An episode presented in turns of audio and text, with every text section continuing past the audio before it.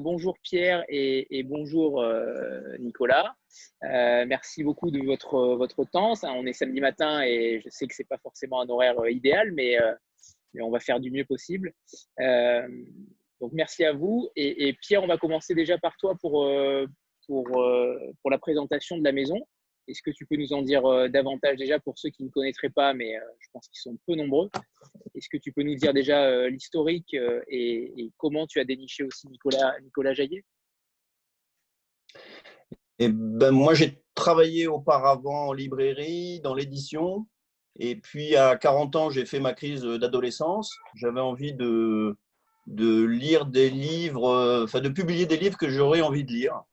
Donc, j'ai commencé très modestement tout seul euh, et à faire deux types de livres, en fait, des romans, euh, plutôt du, au début du roman noir, de la littérature dite de genre, des thrillers, des, romans noirs, et puis euh, l'autre partie de, de, ce que j'ai dit, c'est des documents, des livres de photos, voilà. Et puis j'ai commencé à, à faire parler un peu de moi avec euh, Paul Collise, qui est un des premiers auteurs qui, que j'ai découvert et qui a eu un peu de succès. Après, il y a eu euh, Franck et puis il y a beaucoup d'auteurs euh, qui nous ont rejoints. En fait, je publie que des auteurs français, donc je ne fais pas du tout de, traduction. J'ai fait quelques traductions, mais très peu. Et je m'intéresse aux, aux, auteurs un peu originaux qui font des choses qui se rapprochent du roman noir, de la littérature blanche, du thriller, du fantastique, de, donc vraiment des goûts très euh, éclectiques mais très personnels. Et puis, euh, chemin faisant, euh, je me suis fait connaître beaucoup en, participant à des salons, à, des dédicaces en librairie. Mais c'est comme ça que bah, j'ai rencontré des auteurs comme Nicolas. ça fait un petit moment qu'on se connaît. Et puis, il m'a proposé ce livre Mauvaise graine au début qui s'appelait Louve, qui était le titre provisoire. Euh, bah, qui a répondu euh, à ce que j'aime bien quand je découvre un manuscrit.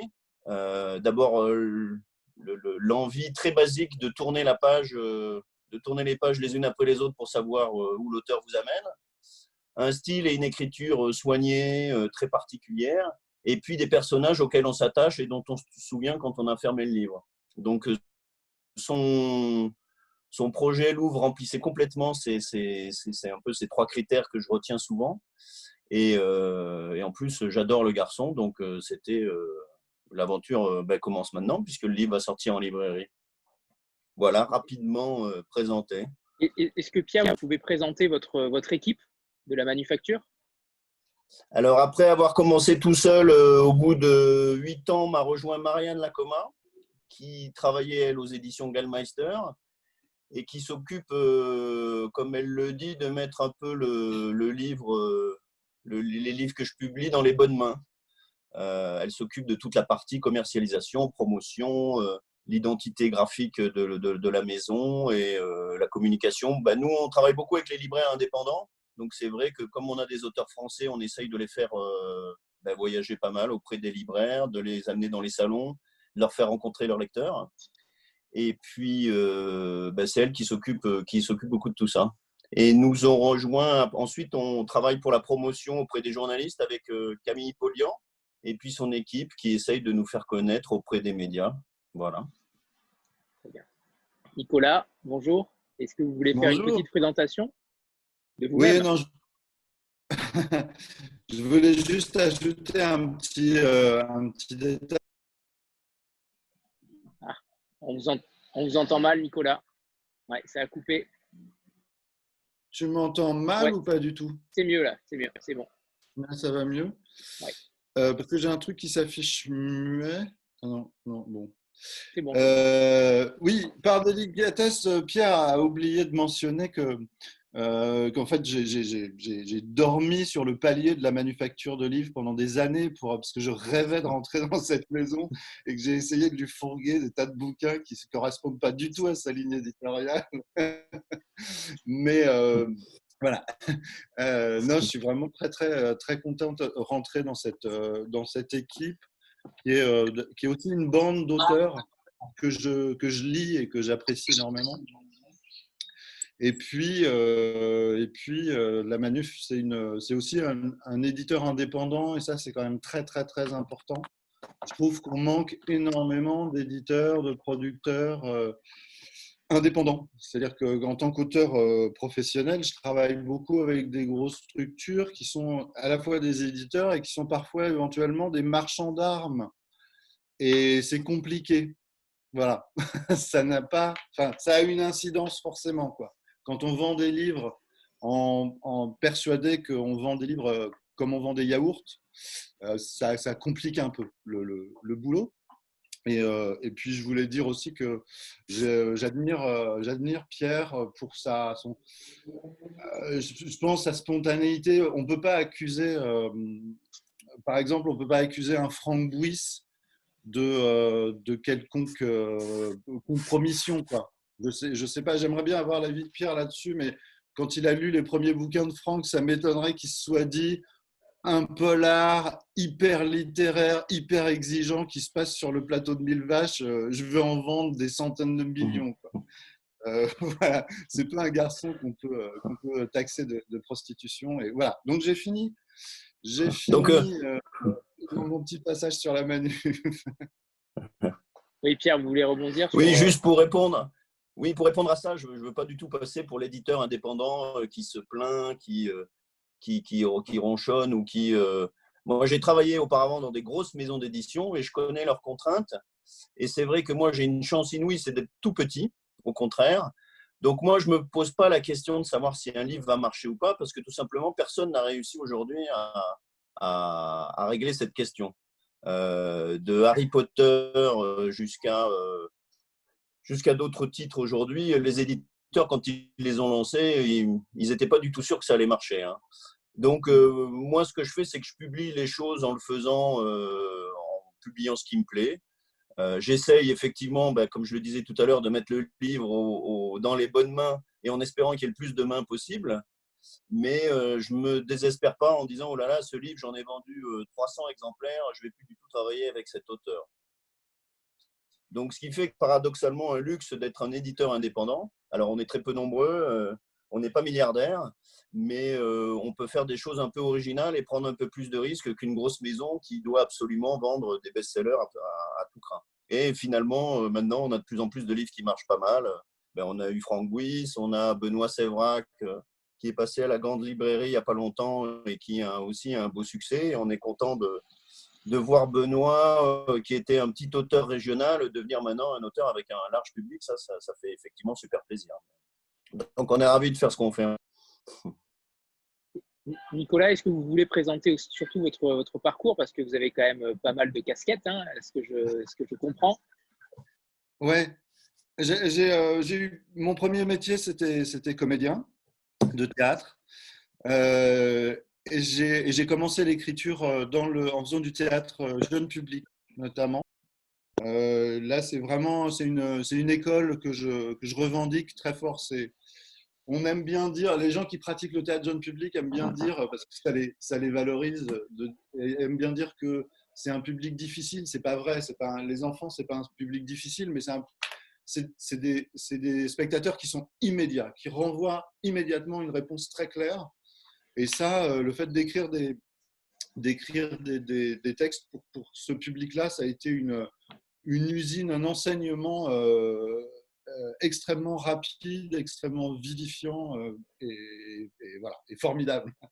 Et, et, par la suite, j'ai monté une autre structure qui était plus, on voulait, qui était destinée aux adultes mais on voulait, euh, on voulait aussi, euh, même, euh, même en vieillesse, s'adresser à des spectateurs qui n'étaient pas forcément des, habitués du théâtre, des gens qui venaient, qui venaient pas au théâtre par, par politesse et qui n'allaient pas forcément écouter poliment le spectacle. Vous savez, Dario Fo disait qu'en Italie, ils ont le, meilleur public du monde parce que le public de théâtre en Italie, euh, un spectateur de théâtre en Italie, s'il n'aime pas ce qu'il voit sur scène, il se lève, il insulte les acteurs, il insulte les autres spectateurs et il se barre en essayant de, faire le plus de, bazar possible.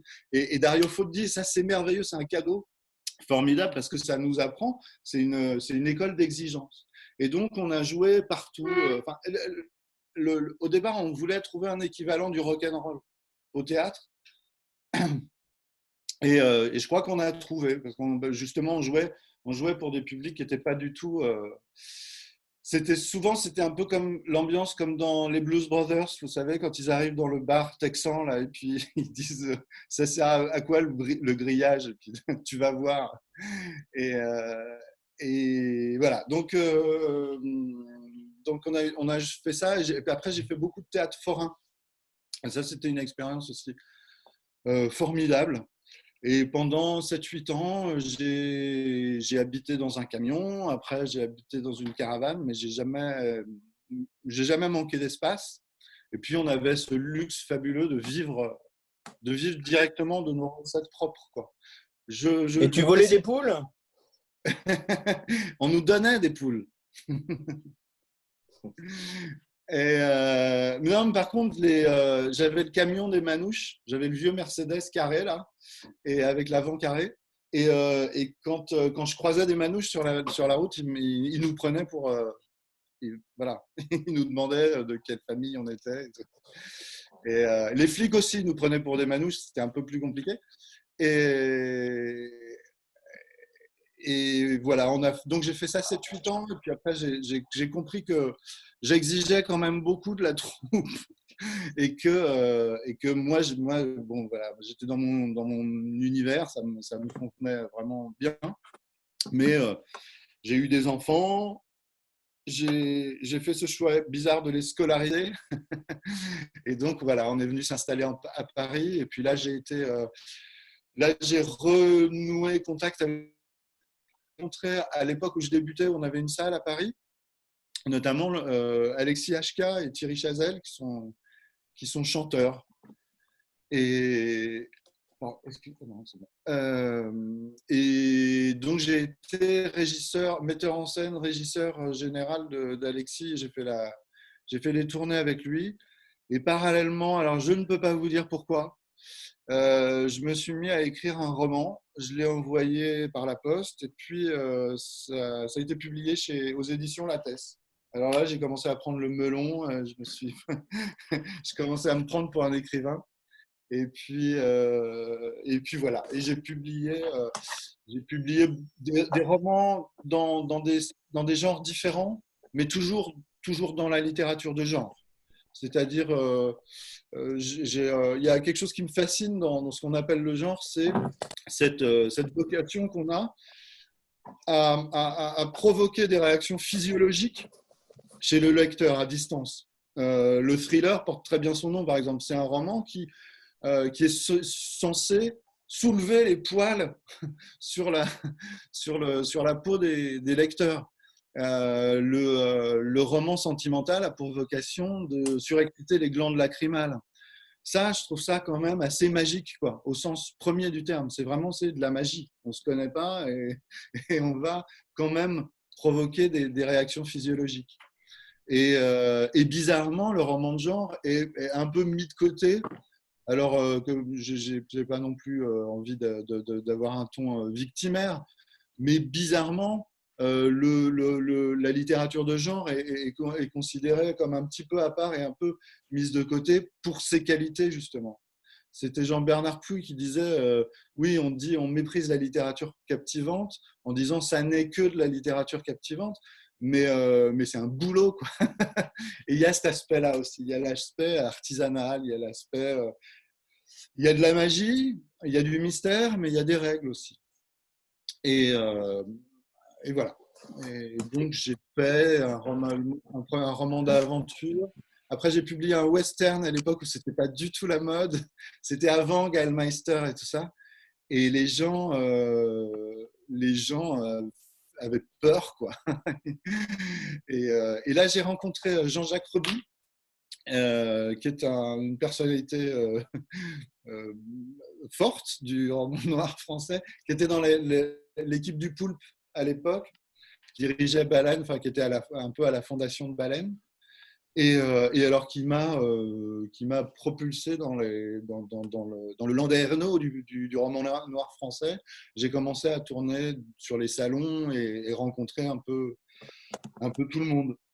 Et c'est comme ça que j'ai rencontré Dominique Format, euh, dont je recommande l'excellent Albuquerque euh, à la manufacture de livres, et entre autres, et, euh, qui m'a présenté Pierre. Euh, après le western, j'ai fait un, j'ai fait un roman d'anticipation, et puis après j'ai fait un court roman euh, publié chez un, un, éditeur très très très confidentiel parce que parce que pareil c'était c'était pas du tout dans les normes de l'époque c'était une novella, c'était un roman de 130 pages. Et à l'époque, c'était pas la mode. Je dis à l'époque, c'était il y a 5 ans. N'empêche que les modes changent. Et, on me disait non, ça va pas, c'est trop court, il faut changer de format et tout ça. Et, ça, je suis pas d'accord. Je ne fais pas ça. Je ne change pas le format d'un livre euh, sous prétexte qu'il faut, il faut. Ça se sent.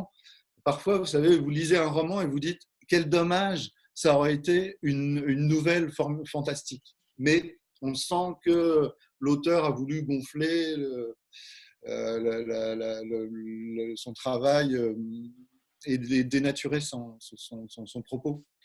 Et voilà. Et donc c'est sorti, euh, aux, éditions Rue du Départ. Et, et alors, on a eu énormément de succès. il y a notamment un libraire qui s'appelle Emmanuel Delhomme, qui en a parlé 10 minutes à France Inter, et là, c'était l'explosion. Et puis, on a été énormément soutenu aussi par, euh, par euh, Gérard Collard, qu'on a parlé à la télévision. Et là, donc, il y a eu, il y a eu trois réimpressions. Et puis, c'est ressorti après chez Brajlon. Et puis j'ai fait un petit tour chez Brajlon aussi, qui est un, un, qui est un éditeur qui m'intéresse beaucoup parce que c'est, c'est, un, ils font du, ils font de l'imaginaire. Ils sont, voilà, on les prenait il y a dix ans, on les prenait pour des petits rigolos, et puis maintenant c'est quand même, c'est quand même euh, un, un éditeur qui, qui, est, important et notamment qui fait beaucoup, qui fait beaucoup de, qui a beaucoup de relations avec euh, avec l'international et euh, ils m'ont fait ce cadeau extraordinaire de me permettre de publier, euh, de, oui, de, faire une traduction d'un roman de Jack Ketchum. Euh, Jack Ketchum, qui est mon écrivain favori américain. C'est vraiment quelqu'un qui m'impressionne beaucoup, donc j'étais très fier de, faire ça. Et voilà, je crois que j'ai fait le tour. Et essentiellement, oui, j'ai fait beaucoup de, j'ai travaillé beaucoup dans le spectacle et la musique. Et, et maintenant, je suis auteur euh, mercenaire à plein temps. et puis, de temps en temps, j'ai des projets personnels. Et, je, voilà. et Mauvais en est un. Pardon? Allez-y, Nicolas, allez-y, pardon. Non, non, j'ai fini. Pierre, est-ce qu'on est qu'on peut faire le pitch, euh, le pitch de Mauvaise Graine? Euh, Oui, c'est un peu difficile parce qu'il faut s'arrêter à temps. Oui, c'est ça. euh, Mais déjà, rien que le début. Nicolas, euh, ouais. tout à l'heure, vous a dit, euh, Nicolas vous a dit qu'il m'avait envoyé des manuscrits auparavant. Je m'en souviens d'un qui était vraiment de ce qu'on appelle la chiclite, de la littérature euh, euh, sentimentale, Pour contemporaine. Et moi Alors, qui publiais un- ouais. euh, ça me paraissait bizarre. Et donc là, il me fait passer ce manuscrit qui s'appelle Louvre. Et euh, ça commence un peu comme un livre de Chiclit. C'est une euh, jeune femme qui est institutrice en, dans le, dans le sud-est et euh, qui est célibataire et elle est conviée par ses copines instites à une, un dîner de filles. Et euh, elle a qu'une crainte, c'est que ses copines euh, invitent des, des, mecs et qu'elle se retrouve avec euh, un fameux garçon à caser qui soit assis à côté d'elle. Évidemment, c'est ce qui arrive. Donc, elle est plutôt de mauvaise humeur. Le type est un peu entreprenant et commence à, à, à, être un peu lourd. Et à la fin du repas, elle a beaucoup bu et il lui pose la main sur la cuisse et euh, elle lui enfonce une fourchette dans la main. Donc on se dit tiens c'est bizarre, ça commençait un peu comme un livre de Chiclit, mais la fille elle est quand même un peu un peu violente. Et ensuite le livre se poursuit, elle va euh, dessouler, euh, elle va passer la nuit dans sa classe à l'école. Ses copines lui font un peu la tête, le type n'a pas porté plainte. Elle, elle commence à avoir la migraine, elle est vraiment très, elle est très, ouais, elle a une sorte de, malaise physiologique. Et petit à petit, elle va découvrir qu'elle est enceinte. Et voilà un peu le début du livre. Elle est enceinte, mais elle ne se souvient absolument pas d'avoir couché avec un garçon, comme on dit dans la vie est un long fleuve tranquille. Et donc, elle va commencer à, mener l'enquête pour essayer de retrouver dans, ben, ses soirées passées euh, si elle a, sans s'en rendre compte, couché avec un, mec et euh, qu'est-ce qui expliquait cette grossesse. Mais petit à petit, elle va découvrir que, étant enceinte, elle a les manifestations un peu classiques de, de la jeune femme qui est, euh, qui est enceinte. Elle a la migraine, elle a de temps en temps des, mais elle découvre aussi qu'elle a des facultés. Euh, elle entend mieux, elle, euh, elle, a des facultés physiques qui sont développées et elle va petit à petit. Alors c'est là où il faut que je m'arrête à temps. On, mhm. le, livre passe de la chiclite au presque au fantastique thriller et après on y basculera vraiment. Voilà, je m'arrête là parce que sinon je vais en dire trop. C'est le meilleur pitch, euh, je trouve, du livre. C'est parfait. Bon, ben merci. Très bien. Alors, non, ce qui, ce qui m'a frappé dans ce livre, ce que j'ai trouvé formidable, ce que, ce que j'aime beaucoup d'ailleurs dans la littérature euh, en général, mais dans la littérature de genre, c'est quand on fait le bilan et qu'avec un peu de recul, c'est vraiment un livre féministe parce qu'on a une héroïne euh, qui a son destin en main, euh, qui est une héroïne un peu comme dans les films d'action américains. Elle est toute seule contre la terre entière. Elle ne se plaint pas. Elle est très. c'est vraiment le personnage de premier plan. Les hommes et les, les personnages masculins euh, ont un rôle plutôt subalterne. Et en fait, c'est vraiment un très beau livre féministe, je trouve. Ouais, je suis entièrement d'accord. Nicolas, est-ce que, et pourquoi avoir choisi justement une héroïne féminine? Euh, Parce que je suis une femme, en fait, en vrai. On est deux. non, c'est-à-dire que je me méfie un petit peu du, du féminisme, enfin, je me méfie un peu des, des mots en isme en général. Euh, j'étais très très militant quand j'étais petit et puis en vieillissant j'ai de moins en moins de convictions et c'est un petit peu euh, c'est de plus en plus difficile d'être ist quelque chose. Il se trouve que euh, je, n'ai que des que des héroïnes en fait. chaque fois que je me lance dans un récit, c'est c'est une c'est une femme et je pense que c'est pas faire forcément du militantisme euh, c'est que simplement, j'ai plus de facilité à me projeter dans, un, dans, un, dans, dans une femme. Euh, euh, voilà. Je pense, vous savez, on a un âge mental, on a un âge physiologique et un âge mental. Je pense qu'on a un sexe mental. Je pense que mon sexe mental ne correspond pas à mon sexe physiologique. Il y a un autre problème, enfin, pas, c'est pas un problème, mais il y a une autre explication, c'est que euh, je sais que je vais passer beaucoup, beaucoup de temps avec ce personnage. C'est des années de préparation, vraiment. Et, euh, et en tant qu'hétérosexuel masculin, je, pense préférer passer plus de temps avec une femme. Donc, voilà. Je dois être Gwyn. Euh, Livia, c'est à toi après ces deux phrases magiques euh, qui resteront dans la mémoire. C'est parfait. Comment dire? Donc, bonjour. Euh, moi, je voulais juste voir par rapport à cette histoire un petit peu loufoque, quel a été l'élément déclencheur, l'élément clé qui vous a fait, qui, qui, a fait germer cette idée dans votre esprit? Est-ce que c'est la lecture d'un article, une discussion entre amis Vous avez croisé quelqu'un dans la rue et voilà, qu'est-ce qui a fait que vous ayez eu cette idée-là euh, pour cette histoire-là? Euh, vous, vous, faites bien de poser la question parce qu'il faut, il est temps de rendre à César. En fait, c'est une idée originale de Dominique Format, justement, qui est un ami. Et, euh, et, alors, Dominique a cette particularité de, il, a, il a passé beaucoup de temps aux États-Unis. Il a réalisé cet exploit quand même en tant que petit Français de réaliser un film à Los Angeles avec Jeff Bridges, qui est, un très très bon film, euh, scène de crime, et un vrai, un vrai thriller à la. Alors là, pour le coup, à la, Tarantino, c'est sorti à la même époque et c'est très proche de Reservoir Dogs dans l'esprit. et donc, euh, Dominique est de cette, de cette école anglo-saxonne où on, on, se, on, se, on, joue beaucoup au ping-pong chaque fois qu'on se voit. Euh, il me parle de ses projets, je, me parle, je, lui parle des miens. Et il n'y a, y a, aucune espèce de pudeur, on n'a pas peur de se piquer les idées les uns aux autres. Ce que j'ai fait là d'ailleurs, parce que c'était un projet qu'il avait développé, euh, avait développé quand il était aux États-Unis.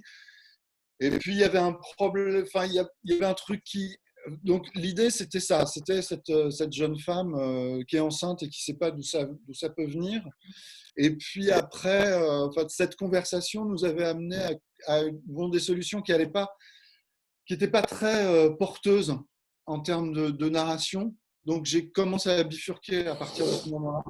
Donc au moment où Pierre arrivait dans son pitch, donc voilà, je ne vais pas vous dire de quoi il s'agit, mais, mais il manquait un petit, vraiment un, rebondissement.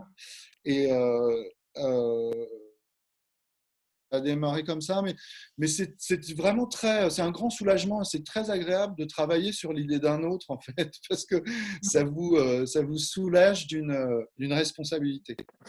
Et puis vous, vous pouvez imaginer derrière après euh, des choses qui n'étaient pas forcément cohérentes de son côté et qui le deviennent après du vôtre. Oui, c'est ça. Ça n'empêche pas la liberté. Euh, il n'y a aucun, non, il y a aucun problème. Et puis, et puis je savais qu'avec Dominique, de toute façon, ça allait bien se passer. Il n'allait pas me faire de, de, chantage affectif sur mais qu'est-ce que tu as fait de mon œuvre Voilà, on n'est pas comme ça tous les deux. On n'a pas ce genre de relation. Donc, c'était très agréable. Et puis, ça me permettait, ouais, justement, de aussi ce que je voulais travailler un petit peu à, à l'inverse de ce que j'ai toujours fait. J'ai toujours j'ai toujours euh, euh, écrit des livres. J'allais dire maîtriser, mais enfin, ce serait prétentieux. Euh, et, là, je voulais, je voulais me laisser un petit peu aller. En fait, c'est aussi, et ça, ça, ça, répond un petit peu à votre question, ça, fait partie de la genèse du truc. C'était un exercice d'admiration de Stephen King. moi, ce qui me plaît beaucoup chez Stephen King, c'est pas c'est pas son univers merveilleux qui est pas bon, c'est des histoires de sorcières, euh, de fantômes, c'est pas, c'est pas à se taper la tête par terre, mais, euh, mais le génie de Stephen King, c'est sa capacité à, créer des situations qui sont vraiment réalistes. On y croit, on est dedans, les personnages existent. Et il, il existe, il explique dans son, son bouquin euh, sur l'écriture, il explique que il se laisse aller en fait. Il, se, il taquine un peu son camarade John Irving, qui est qui, se, dit incapable de commencer un, roman sans, être, euh, sans avoir un canevas très précis. Euh, euh, et, et, lui, il dit qu'il met, enfin, il, allume son ordinateur, il ouvre une page et, il se laisse aller. Et je pense que ça, ça participe énormément de cette sensation de réel des, romans de Stephen King, parce que justement, il, il va dans les situations, voilà. Alexandra? Pardon. Pardon. Pardon, pardon. Allez, allez-y, Nicolas. Et c'est la, première fois que j'ai écrit un roman comme ça, et euh, qui, euh, dans lequel, si vous voulez, j'ai pas, j'ai pas de justification pour scène après scène. Vous pouvez prendre un passage et au hasard et me dire, mais à quoi ça sert? Et je, peut-être que je vous dirais, ah ben là, je sais pas. C'était comme ça, ça m'est venu comme ça. Il y a un peu comme ça. Euh, et, le résultat, c'est que euh, c'est qu'en fait, j'ai eu un trac fou euh, au moment de la sortie du livre. j'ai retrouvé des sensations que j'avais jamais, que j'avais au théâtre énormément le jour de la première. Et, voilà. Et donc, et là, c'est le premier livre que je sors et, qui me fait très peur. Mais, mais il paraît que c'est bon signe. Alexandra Merci. Oui, euh, bon, rebonjour à tous. Euh, ma question va d'abord s'adresser à Nicolas, puis ensuite à Pierre. Euh, ça concernait le titre, en fait. Pourquoi ce premier titre, donc Louvre, et pourquoi avoir décidé de le, changer? Alors, sans bien sûr trop révéler de l'intrigue, peut-être que c'est pas facile, mais voilà, ça m'intrigue ce changement. Ce bah, changement, parce qu'au niveau de la consonance, c'est pas du tout pareil. Louvre et mauvaise graine, on n'est pas du tout sur le même. Alors, je, je peux peut-être répondre parce que c'est ma faute, si je puis dire c'est que j'avais publié il y a 4 ou 5 ans un roman de Marie Van Moor qui s'appelle Petite Louve, euh, qui est une histoire complètement différente entre une mère et une, avec une mère et une petite fille, qui est le personnage de la petite Louve. Donc ça faisait un peu beaucoup de Louve euh, pour la maison et c'était moins explicite. Donc on a cherché beaucoup de, on a cherché avec Nicolas beaucoup de titres. Et puis c'est lui qui a trouvé euh, Mauvaise Graine, et en fait, bah, sans dévoiler l'intrigue, euh, comme vous le savez, donc on, vous l'a dit, l'héroïne est enceinte, donc la petite graine, et qui, qui, aboutit à des conséquences euh, fantastiques dans sa vie.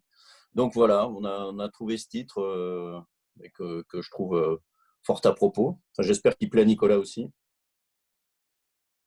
Ah, on n'entend plus Nicolas. Nicolas?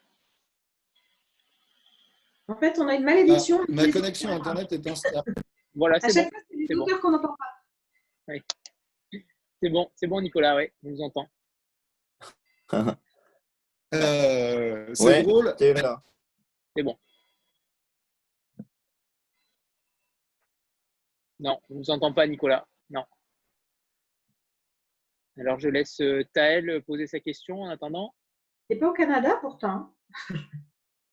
Oui, bonjour. Alors bon, en fait, moi, la question était plutôt pour Nicolas, euh, mais Pierre pourra peut-être répondre. Je voulais savoir si l'idée de départ, c'était euh, un livre ou un scénario, et si vous envisagiez une, adaptation, parce que je, trouve que l'écriture est assez cinématographique et se prêterait bien à, une adaptation ciné. Alors, euh, le, comme vous l'a dit Nicolas, euh, c'est en discutant avec Dominique Format, qui lui vient du cinéma, euh, qui, il, dit que c'est une idée de Dominique, mais c'est lui qui a beaucoup développé cette idée de, femme enceinte qui cherche l'origine de, sa grossesse et la dimension un peu fantastique. Et alors, précisément, l'an dernier, on a à la manufacture de livres, maintenant, il y a une, une jeune femme qui s'appelle Kinga Virgikovska et qui s'occupe de tous les droits audiovisuels et il y avait un, programme d'aide du ministère de la Culture pour aller présenter des thrillers français à Hollywood, aux producteurs américains. Et donc, on a eu la, chance, alors ça explique aussi le changement de titre, puisque sur les dix romans français qui ont été sélectionnés, il y avait Petite Louve, dont je vous parlais tout à l'heure, et on avait Le Louve qui est devenu Mauvaise Graine de Nicolas Jaillet. Et il a été présenté au mois de novembre à des euh, producteurs américains. Alors, il y a Amazon Prime euh, qui a été très intéressé, mais ils ont eux-mêmes déjà un feuilleton de ce que les Américains appellent le Ghost Pregnancy euh, Movie, le, film qui parle de la, grossesse inconnue. Donc, les Américains, ils connaissent déjà. Et ils étaient effectivement intéressés. Donc, c'est. oui, oui, bah, c'est dans notre culture de toute cette à la fois littérature, euh, cinéma, séries américaines. Donc, on espère bien que ça serait, euh, ça ferait un formidable film d'action qui se déroule en France. Euh, on pense à plein de choses comme ça. Alors bon, on y va avec humilité et beaucoup de modestie, mais sans complexe, parce qu'on pense que ça ferait effectivement une super série ou un, super film. Alors, avant que Nicolas ne réagisse, euh, la discussion s'arrête euh, dans deux minutes, mais on revient. Hein. il suffit juste de se reconnecter. Hein. Pas de souci sur, euh, sur ça. Nicolas, vous voulez revenir sur le titre? La connexion marche non, c'est rigolo parce que c'est exactement le genre de situation que j'adore. Dans ma mémoire, c'est une idée de Pierre, mais ça me plaît beaucoup, hein, j'aime beaucoup.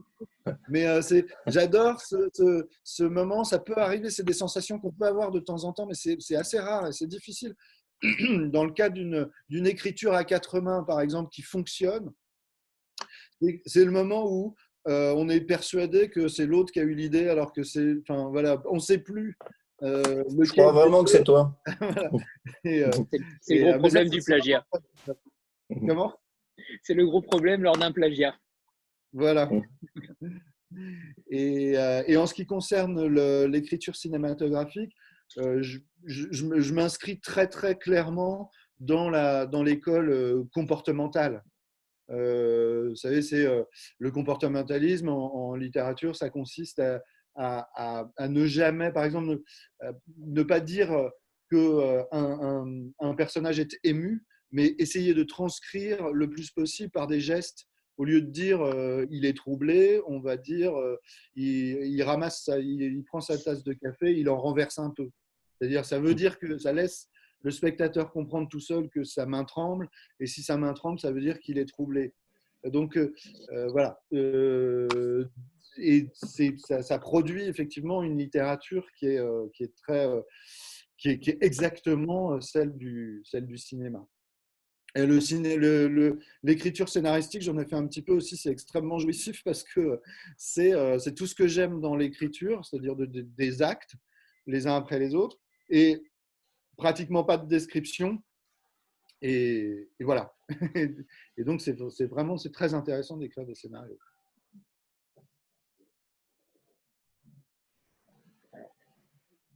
J'ai fini.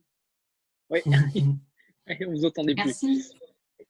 Pierre, alors après la, après la coupure, est-ce que vous pourrez nous, nous parler notamment de, des sorties pré-confinement et post-confinement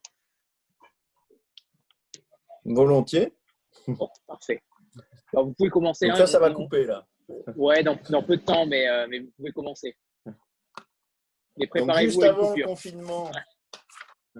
Juste avant le confinement, je vous rappelle, tu es le fils de Benoît Sévrac, je ne sais pas si vous connaissez. Donc ça, c'est du roman euh, noir euh, plus classique, du roman énigme avec un, un enquêteur, une mort et une résolution à la fin. Donc ça, c'est du roman noir classique. Il est sorti juste avant le confinement, malheureusement pour lui illustrer ce que je vous disais sur la maison, puisqu'on fait aussi des documents. Donc, un livre qui est sorti juste avant le confinement et qui est, je ne sais pas si euh, vous avez entendu parler, ah, certains en ont entendu parler.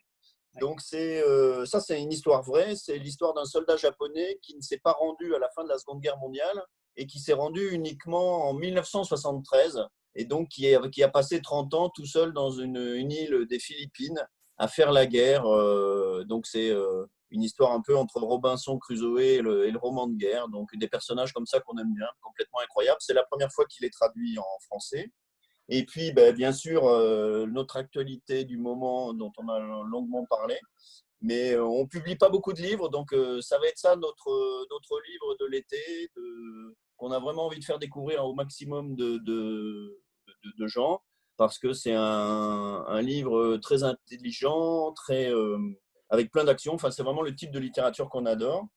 Et puis pour l'été, on a réédité un livre de Luc Chomara qui tout simplement et tout modestement le. Donc euh, Luc Chomara, chez nous, il avait fait le dernier thriller norvégien l'an dernier.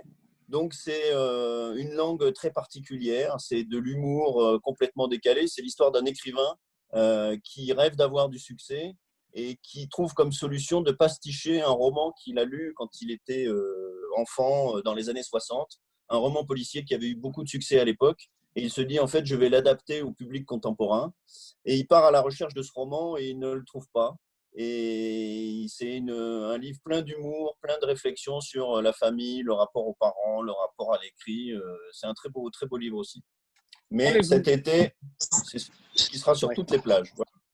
Pourquoi avez-vous dit rééditer pour le livre de, de Luc Chomara Parce que maintenant, on a une charte graphique où tous nos livres ont à peu près le même, euh, la même maquette de couverture. Et celui-ci était sorti il y a quelques années sous une autre, euh, sous une autre maquette. Voilà. D'accord, super. Euh, j'en profite parce que je l'ai sous les mains, mais c'est dans longtemps. Celui-ci, c'est le roman de rentrée littéraire. c'est un premier roman qui nous est arrivé par la poste, qui s'appelle Ce qu'il faut de nuit, alors qui n'est pas un roman noir, même s'il est un peu sombre. C'est l'histoire d'un père et de ses deux fils euh, suite au décès de la, de la, de, la mère des enfants et qui va élever ses deux fils. On va les suivre sur plusieurs années. C'est sur la difficulté de communiquer avec ses enfants, le, le, la difficulté de communiquer en général pour les hommes entre eux. C'est un très très beau premier roman. Et euh, on l'a déjà présenté à des éditeurs étrangers. Et avant parution, il est déjà, il va être traduit en anglais, en allemand, en italien, en espagnol. Donc c'est la première fois que ça arrive dans la maison qu'un un roman fasse parler de lui avant la sortie. Ben, on, vous, on, vous en parle, on vous en reparlera évidemment à la rentrée. Mais euh, chaque chose en son temps, là, en ce moment, on est euh, Nicolas Jaillet à fond. Voilà. Bon, Nicolas qui n'est toujours pas revenu, je crois. Ouais, non, je, c'est là où vous pas. pouvez dire des critiques sur son livre alors. Eva, c'est à toi. Oui, bonjour. Euh, moi, j'avais une question pour vous, euh, Pierre. Je voulais savoir euh, quelles étaient vos envies en fait de développement pour votre maison, si vous aviez envie d'aller vers d'autres genres, d'autres collections. Enfin, qu'est-ce que vous aviez en tête pour le futur? Alors, c'est vraiment une question difficile parce qu'un de mes, un de mes défauts ou une de mes qualités, je ne sais pas, c'est que j'aime bien être surpris euh, et aller dans des genres où a priori je n'irai pas. Euh, je vous parlais de Paul Collis, je ne sais pas si vous connaissez Paul Collis, euh, qui avait publié chez moi Backup. En fait, je l'ai rencontré sur un salon et il m'a dit j'ai un roman qui se passe dans le milieu du rock des années 60. C'est un, Et vraiment, ce n'est pas quelque chose où j'aurais été naturellement, donc j'étais obligé de le lire. Bien sûr que euh, c'est vraiment, je suis surpris et porté par les textes que je reçois. Alors c'est vrai qu'aujourd'hui, il y a quand même de plus en plus, je m'intéresse de plus en plus aux choses qui sont à la limite du fantastique. Euh, un peu comme Black Mirror dans l'audiovisuel. Mais euh, ben moi, je suis un grand lecteur de Stephen King, donc euh, j'aime beaucoup cet univers-là qui, qui, est très réaliste, mais qui aussi nous fait basculer dans le fantastique. Donc c'est pour ça que j'ai beaucoup aimé le bouquin de Nicolas Jaillet. Mais je vous parlais de mon roman de rentrée, qui est un roman très, j'allais dire, sentimental. Donc j'ai pas d'a priori, en fait. Et vraiment, ma contrainte, c'est quand je commence quelque chose, ben, j'ai envie de tourner la page. Et si j'arrive jusqu'au bout, même si c'est un thriller, un polar, un roman noir, un roman de littérature blanche, de l'autofiction, euh, de, de, du roman à grand spectacle, de la fantaisie. Euh, si, ça si j'ai envie d'aller jusqu'au bout, et si je m'ennuie pas, et s'il y a une écriture, s'il y a des personnages, euh, j'ai envie de continuer. Quoi. Donc j'aime bien me laisser surprendre. Mais en ce moment, je reçois pas mal de choses un peu fantastiques, c'est vrai. Un peu plus que de romans noirs français classiques. Mais j'essaye d'avoir le minimum d'a priori. Voilà. Et puis, alors, en termes de développement, euh, on résiste beaucoup à l'envie de publier trop de livres parce qu'il faut s'en occuper, on n'est pas nombreux. Donc, je n'ai pas envie de devenir un gros éditeur qui publie plus d'un roman par mois. Quoi. Mm, mm. Parce qu'il faut avoir le temps de s'en occuper euh, sérieusement, de le faire connaître. De, voilà. Hélène? Oui, bonjour. Euh, vous parliez de votre charte graphique tout à l'heure. Est-ce que vous pouvez nous en dire un petit peu plus, et notamment sur cette sorte de code barre euh, à côté de votre, enfin, au-dessus de votre nom, euh, la manufacture de livres, s'il vous plaît? Eh ben, en fait, c'était notre graphiste au tout début. Quand on lui a commandé un logo, il a supprimé tous les traits horizontaux de la manufacture de livres, du, des, des, différents A, si vous regardez, les A, les F, les T. Et puis, ça a donné cette drôle de, de code barre. Alors, le, plein de gens le voient différemment. Des gens m'ont dit Ah oui, ce logo, c'est des livres qui sont euh, tous sur la, sur la tranche, euh, empilés les uns à côté des autres. Il y en a qui voient une cartouchière, comme on fait beaucoup de romans noirs. Euh, voilà, donc c'est le logo qu'on a trouvé au début. Et puis, bah, on y est fidèle. On y est fidèle. Et, la volonté sur la, sur la, la couverture d'avoir une sorte de décalage au milieu Oui, c'est toujours pour indiquer qu'à chaque fois, bah, on essaye de faire des choses, ça fait un peu prétentieux, mais un peu différentes de, de, ce qu'on peut trouver habituellement, d'en avoir un petit ton un peu décalé, ou euh, bah, comme je vous parlais du polar de l'été de Luc Chomara, qui n'est pas vraiment un polar, euh, d'avoir toujours ce petit décalage, ce roman de Nicolas Jaillet, Mauvaise Graine, qui n'est pas vraiment de la chiclite, qui n'est pas vraiment du roman fantastique, enfin, de faire des choses un peu, un peu particulières, un peu originales. Et puis le graphiste a essayé de, de manifester ça en, en décalant un peu l'image et en en la décadrant à chaque fois. Donc, ça a donné cette charte. Merci. Marie Oui, bonjour. Moi, j'avais aussi une question pour Pierre. En fait, j'aurais aimé savoir euh, si, euh, si c'est pas difficile de trouver justement ces livres qui sont originaux euh, et décalés, ou alors si au contraire vous recevez énormément de manuscrits et en fait vous êtes obligé peut-être des fois à contre-coeur d'en mettre certains de côté parce que justement vous limitez le nombre de publications? Oui, ça devient de plus en plus le cas en fait. Euh, J'en reçois de plus en plus et, c'est souvent un crèveur de, ben, de dire non à quelqu'un. On y va vraiment sur les romans pour lesquels on a le coup de cœur le plus, on a toujours peur qu'ils partent chez un autre éditeur et qu'ils aient du succès ailleurs. Et puis, on, sait que c'est dur d'écrire un roman et de, voir euh, de ne pas, de pas être publié. Donc, euh, mais euh, je pense qu'en ce moment, alors plus en ce moment avec les histoires de confinement, la crise qu'il y a eu en librairie, les libraires sont surchargés de nouveautés. Donc, on essaye vraiment de défendre très peu de livres et de n'en publier pas beaucoup. Donc, ben, j'espère que la qualité va s'en ressentir du coup, puisqu'il y y a quand même beaucoup de, beaucoup de gens qui écrivent et parfois des choses. Euh, alors, on reçoit beaucoup de manuscrits qui sont très euh, stéréotypés ou très, euh, mais parfois, ben, on tombe sur des petites, des petites perles, quoi. Mais le, le, fonctionnement est toujours le même. je crois qu'il est pareil dans les autres maisons d'édition, c'est que vraiment ben, le roman de rentrée auquel on croit beaucoup, qui est déjà traduit, dont je vous parlais, je l'ai reçu comme ça par la poste et il est arrivé de manière complètement anonyme et complètement, ouais, avec la tonne de manuscrits qu'on reçoit tous les jours. Donc c'est ça aussi le, charme de ce métier, c'est enfin moi pour moi, c'est de découvrir des nouveaux auteurs, ça j'adore, et d'essayer de, bah, de, révéler à des gens qui sont des écrivains et qui, peuvent, et qui doivent continuer, qui ne doivent pas se décourager, et qui doivent publier plusieurs livres et, construire une œuvre avec nous. Quoi. Nicolas, est... Ouais. Nicolas est enfin euh, de retour. C'est bon, Nicolas? Ah bon?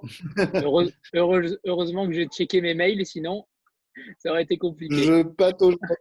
Merci. Euh, Pierre, vous vouliez rajouter quelque chose? Je vous ai coupé, pardon. Non, non, non, moi, mon rôle, c'est pas de parler, c'est de laisser parler les auteurs. Donc, j'ai déjà beaucoup trop parlé. Alors, espérons que la prochaine question soit pour Nicolas. Euh, Mélanie? Oui, bonjour.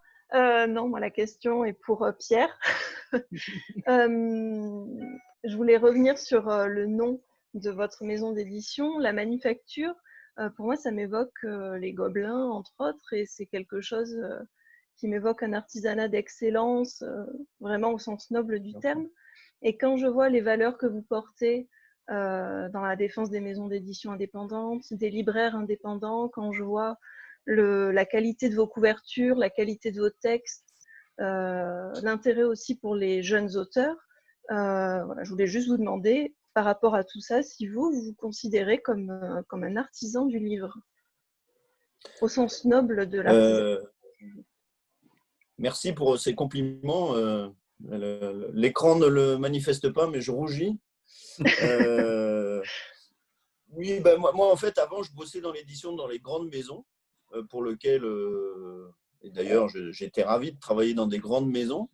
Mais quand j'ai fait ma crise d'adolescence dont je vous parlais, je me suis dit que j'allais monter une maison un peu bah, très simple, euh, avec des valeurs très simples.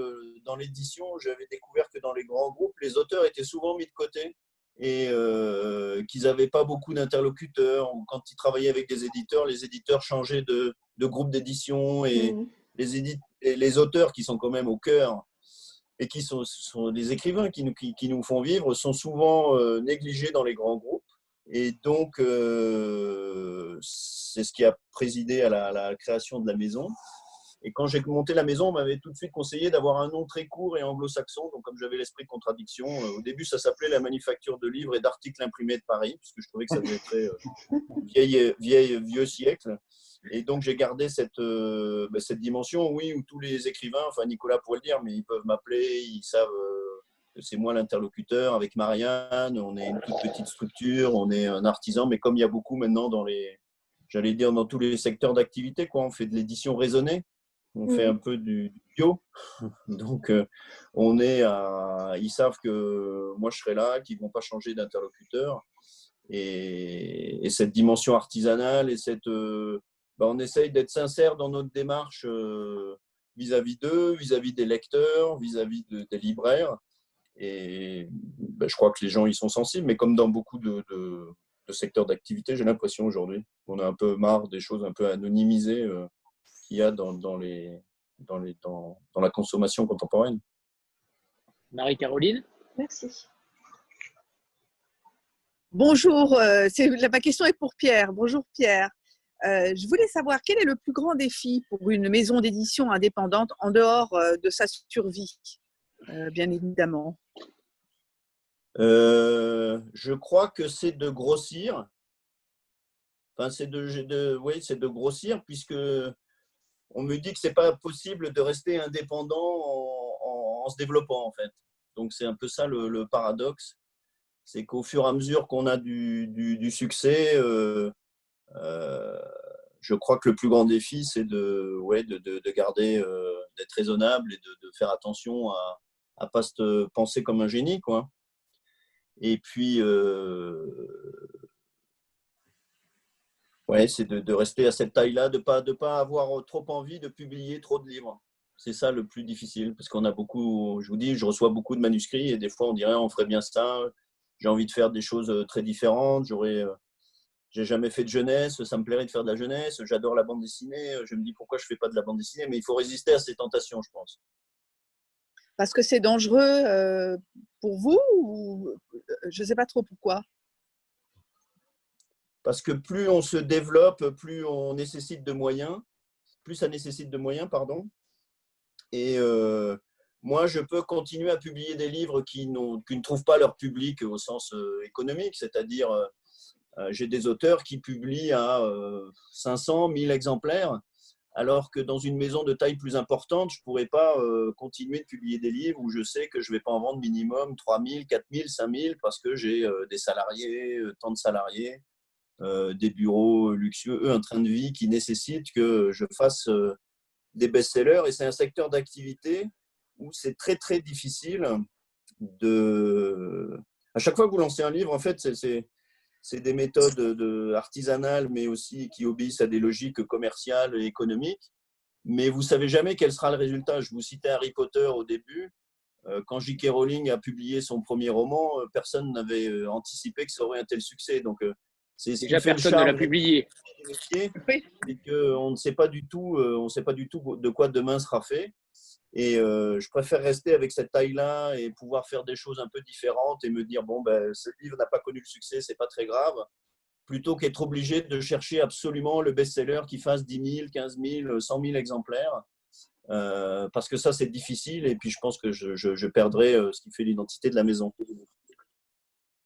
Merci beaucoup. je reviens sur Nicolas qui est toujours là, c'est bon? Oui, il est là. là. Euh, dans votre roman, vous avez une écriture assez euh, rythmée, clairement. Euh, et on voit qu'il y a beaucoup de sauts de ligne, beaucoup de. On sent que voilà, ça, ça virevolte un peu dans tous les sens. C'est bourré d'humour.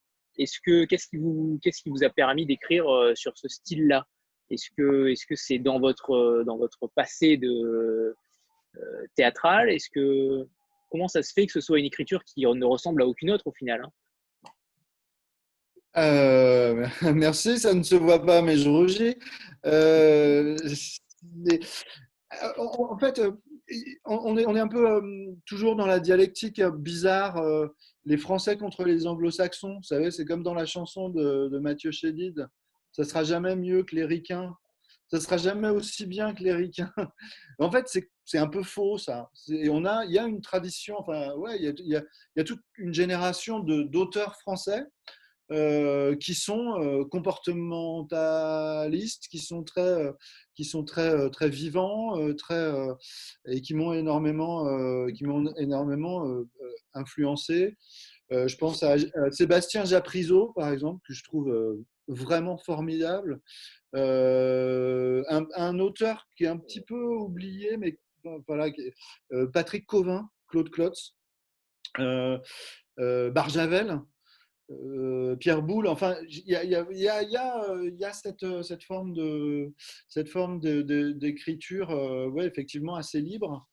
Euh, pour répondre plus exactement à votre question, je pense que les, auteurs qui me qui m'influencent, c'est les, livres que j'aime bien lire, moi. C'est les livres qui vous donnent qui, qui vous donnent la sensation. Vous, vous lisez, vous dites ah la vache, on peut faire ça en, fait, on a le droit de faire ça. Vous voyez ce que je veux dire? C'est ça, l'expérience de la liberté. C'est euh, tant que ça marche, tant que ça produit euh, une sensation, on a le droit, euh, on a le droit de poser une règle et puis la casser. Si on, le problème, c'est de trouver le bon moment de le faire. On peut tout faire, on peut tout essayer tant que ça marche. Et je pense que ça, ça, effectivement, ça, participe du, du travail de, de, du plaisir de l'écriture. C'est, effectivement, c'est important. Et le rythme, vous avez mis le doigt sur, euh, sur la question fondamentale, le rythme et la musique. En fait, il y a des, euh, des chercheurs, euh, des neuro, des neurologues qui, ont, qui ont mis en évidence récemment le fait que quand on lit silencieusement un texte, le cerveau produit en fait tout le travail nécessaire à la phonation. Et, en fait, c'est innervé plus tard. C'est-à-dire que votre, cerveau, quand vous lisez bouche fermée en silence, vous faites tout le travail qu'il faut pour, euh, euh, pour, pour parler le texte, pour le dire à haute voix. Et donc, c'est de la musique. Donc, si vous lisez un texte et que, et que ça serait un texte euh, difficile à vos souhaits, difficile à, à, prononcer, à articuler, vous allez, le plaisir de lecture va être moindre. Donc, le fameux gueuloir de Flaubert, euh, Flaubert en a fait tout un mythe parce qu'il a su mieux que personne se mettre en scène lui-même en tant qu'écrivain et tout ça. Mais le gueuloir, c'est le béaba, c'est la base. Je pense que tous les, tous les auteurs, euh, tous les artisans sérieux de l'écriture passent par l'oralité. C'est fondamental. À noter d'ailleurs sur ce que vous dites sur, les, sur, les, sur la neurologie, qu'en lisant un livre audio et un livre papier, c'est aussi, euh, ça, ça c'est ça, comment dire, ça, ça, utilise différentes zones de cerveau. Donc euh, oui, vous avez totalement raison, je pense, euh, sur cette différence de musicalité. Ah, on a perdu Nicolas. Non, non je, vous écoutais. Et, euh, et, et, le rythme, le rythme, c'est pas, c'est pas la, c'est pas la régularité. Il faut pas confondre la pulsation et le rythme. En général, quand vous parlez de rythme aux gens, ils vous disent Ah oui, métronome. Mais en fait, le métronome, c'est exactement l'outil inverse. Le métronome, c'est l'outil qui vous permet de vous placer très précisément sur une pulsation régulière. Le rythme, c'est le changement de pulsation. C'est le, le, rythme, c'est le mouvement. C'est créer la surprise. Donc, euh, et là, clairement, votre roman rentre dans ce, dans ce, dans ce type-là de rythme, clairement.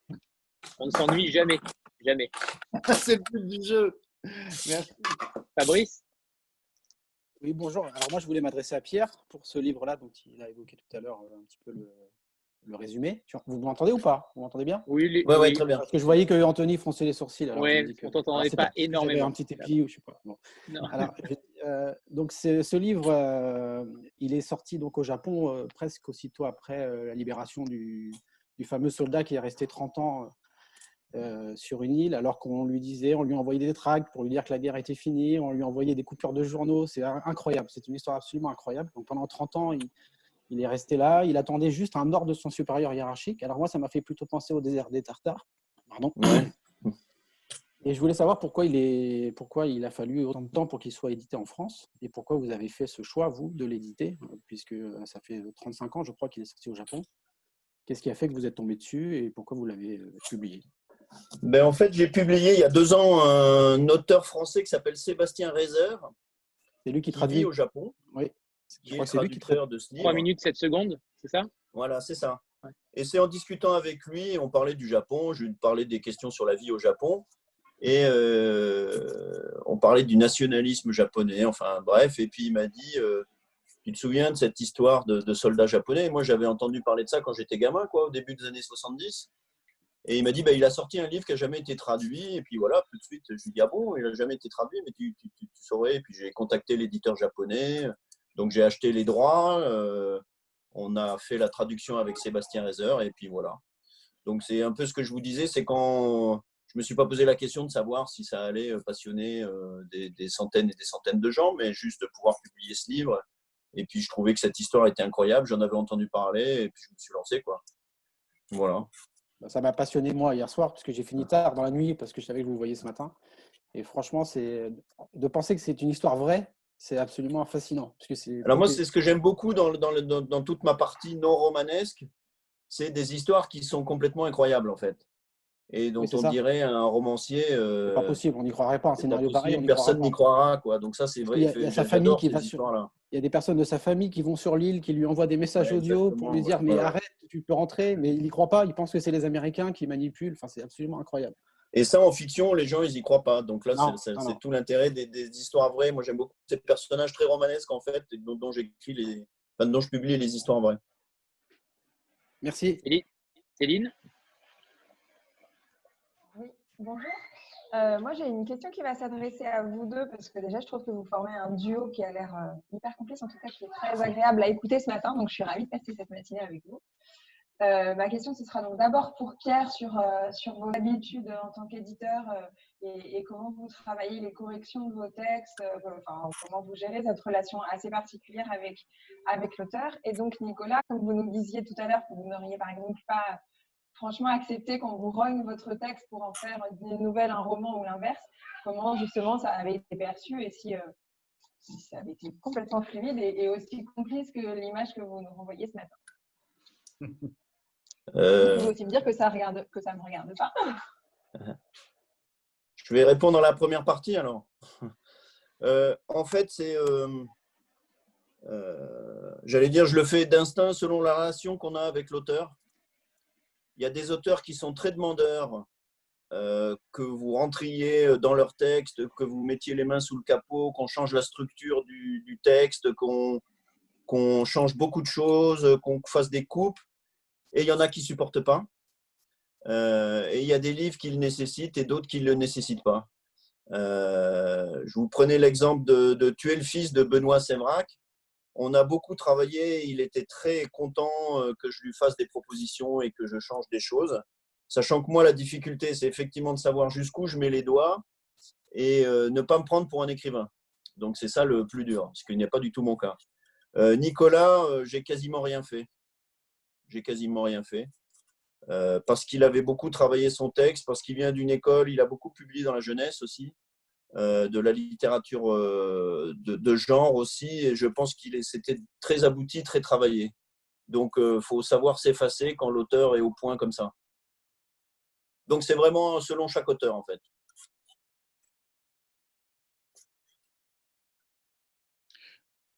c'est à moi? Oui, oui, c'est à vous. Oui. Merci.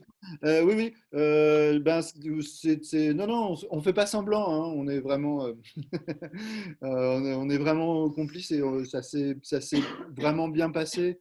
Une, expérience de, de, publication ou d'écriture à quatre mains, c'est un peu la, la traversée de l'Atlantique à la rame. si ça se passe bien, ça crée des vraies amitiés. Si ça se passe mal, ça peut aller jusqu'au meurtre. le, le cauchemar. J'ai bien fait alors. le cauchemar de, l'auteur, euh, c'est la vue de l'esprit. Quand vous tombez sur un, éditeur qui, euh, euh, qui vous parle un langage que vous ne comprenez pas, là, vous êtes, complètement coincé. Vous rentrez dans une spirale mentale.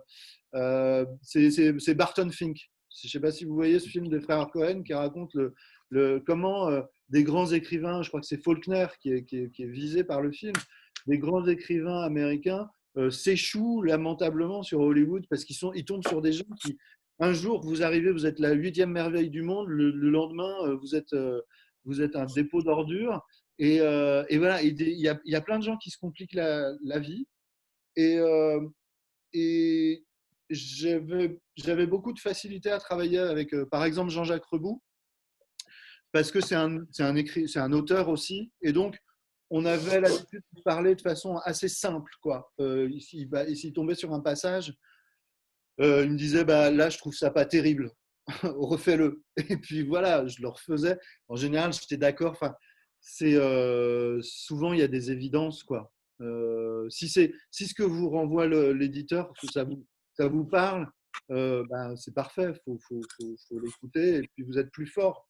Ça vous, ça vous conforte dans une il y, a une, euh, il y a une première version qui était un petit peu, euh, qui était quand même un petit peu branlante. Et puis on s'est dit euh, très vite avec Pierre, on est tombé d'accord sur les personnages secondaires, par exemple. Il fallait, il fallait quand même faire quelques petits aménagements pour que les personnages secondaires, que le lecteur accepte la présence des personnages secondaires et qu'il accepte qu'éventuellement il s'efface au profit du récit, etc. Vous voyez des choses très techniques comme ça. Et en fait, Pierre euh, n'est pas auteur lui-même, mais il a les qualités de, de l'éditeur euh. C'est-à-dire qu'il il s'embarrasse pas, il perd pas son temps à, chercher des arguments. Et puis surtout, il n'est pas critique. Il n'est pas critique littéraire. Euh, c'est un autre métier. C'est très bien hein, d'être critique. sans vous, nous ne serions rien. Mais c'est un autre métier. On n'est pas là pour ça. quand, quand, vous discutez avec un éditeur et qu'il dit qui produit un discours euh, euh, d'analyse littéraire sur votre texte, c'est un peu, euh, c'est pas le problème. On est là pour, résoudre la question comment ça marche, pourquoi ça marche pas, en quoi ça peut mieux marcher. Et donc effectivement, c'était, ça a été une, collaboration parfaite pour moi. Voilà. Et c'est rare, c'est vachement rare. Pendant que Pierre rougit évidemment devant tous ces compliments. Non, c'est parce que ça se passe toujours bien. Euh, avant que le livre soit sorti. Moi, j'avais une question pour Nicolas. C'est euh, quelle est la bande son de, Mauvaise Graine en fait? Est-ce que euh, tu as écrit en musique? Est-ce que il y a des musiques qui reviennent particulièrement quand tu écris ou voilà Est-ce que est-ce qu'il y a une bande son qui accompagne le livre? Non, je, non, je peux pas je peux pas écouter de la musique parce que euh, en écrivant parce que parce que c'est de la musique. Donc la bande son c'est le texte. Et euh, voilà. Euh, un, compliment qu'on m'a fait sur un précédent livre, c'est que en, lisant le livre on entendait la musique du film et ça m'a fait énormément plaisir parce que c'est en fait c'est un c'est un travail que je, voudrais qu'il se produise. Euh, des, alors les personnages, c'est des fêtards. Les personnages de base aussi écoutent énormément de musique. C'est des, des, gens que j'ai rencontrés euh, quand j'étais en tournée avec Alexis. Euh, Alexis HK, il y avait, y avait de concert en concert, on faisait, on faisait 300 bornes et du jour au lendemain, on tombait sur les mêmes gens qui eux aussi avaient fait 300 km, peut-être plus, pour nous voir deux soirs, deux soirs de suite. c'est complètement dingue. Je me rappelle une conversation avec euh, une de ces nanas qui, euh, euh, qu'on qualifie de façon péjorative de groupie, mais pour nous, c'était vraiment un, c'était un, support mental très très fort d'avoir cette base d'aficionados qui, qui, qui, qui, étaient prêts à faire des trucs de, complètement dingues pour, pour nous montrer que, qu'ils étaient avec nous et qu'ils nous accompagnaient. C'était génial. Et, euh, et, la nana, elle s'appelle, elle Michel, elle, commence à me raconter sa vie et je lui dis c'est quand même, c'est quand même dingue quoi. C'est, un peu comme des gens qui ont une double vie. Euh, toute la journée, elle est secrétaire de, direction et puis, euh, et puis le vendredi soir, elle va, elle va se taper des concerts. Et, comme ça. Et voilà, et je me disais, mais est-ce que tes collègues de bureau s'imaginent et tout Et elle me dit, elle me dit, bah voilà, en fait, euh, j'étais, seule chez moi. Je me disais, euh, à quoi va ressembler ma vie? Est-ce que je vais rester toute seule avec mon chien? Euh, j'ai pris le canard local, j'ai vu qu'il y avait un concert, je suis sortie. Et à partir de ce moment-là, la, la, la, vie a basculé pour moi. Donc, euh, c'est des gens qui sont passionnés de musique. Donc, il y a beaucoup de, il y a beaucoup de citations, il y a beaucoup, on cite beaucoup les Clash, euh, Johnny Cash, euh, voilà, et des groupes imaginaires. Mais j'ai un peu le, j'ai un peu le rêve d'écrire un jour sur la musique dans les, la, musique à Paris, le rock à Paris dans les années 80. Ce qu'on appelait le rock alternatif. Euh, à l'époque, je trouvais ça un peu, euh, un peu rigolo, enfin absurde comme nom de mouvement. Ça n'avait pas tellement de sens. Puis après, je me suis bien rendu compte ce que ça voulait dire, quoi. Euh, faire de la musique en dehors des, en dehors des circuits des majors, et, etc. Et, ce, ce, mouvement, ce mouvement post-punk français qui était assez, quand même assez, assez vivifiant, la Mano Negra, les têtes raides, les, tout ça, voilà. Merci. J'ai répondu? Oui, oui digresse. quand même. Quoi, et, alors, le roman est qualifié euh, de, de, roman entre Kill Bill et Bridget Jones. Euh, est-ce que, est -ce que ce sont vos références ou pas du tout? Kill Bill, c'est euh. quand même assez, assez fort et c'est vrai que c'est assez ressemblant. Bah, Kill Bill, c'est pour l'héroïne. Ouais. Kill Bill, c'est pour l'héroïne qui, est seule contre la terre entière. Donc, c'est les héros euh, et les héroïnes euh, que moi j'aime bien dans, dans, la littérature de genre.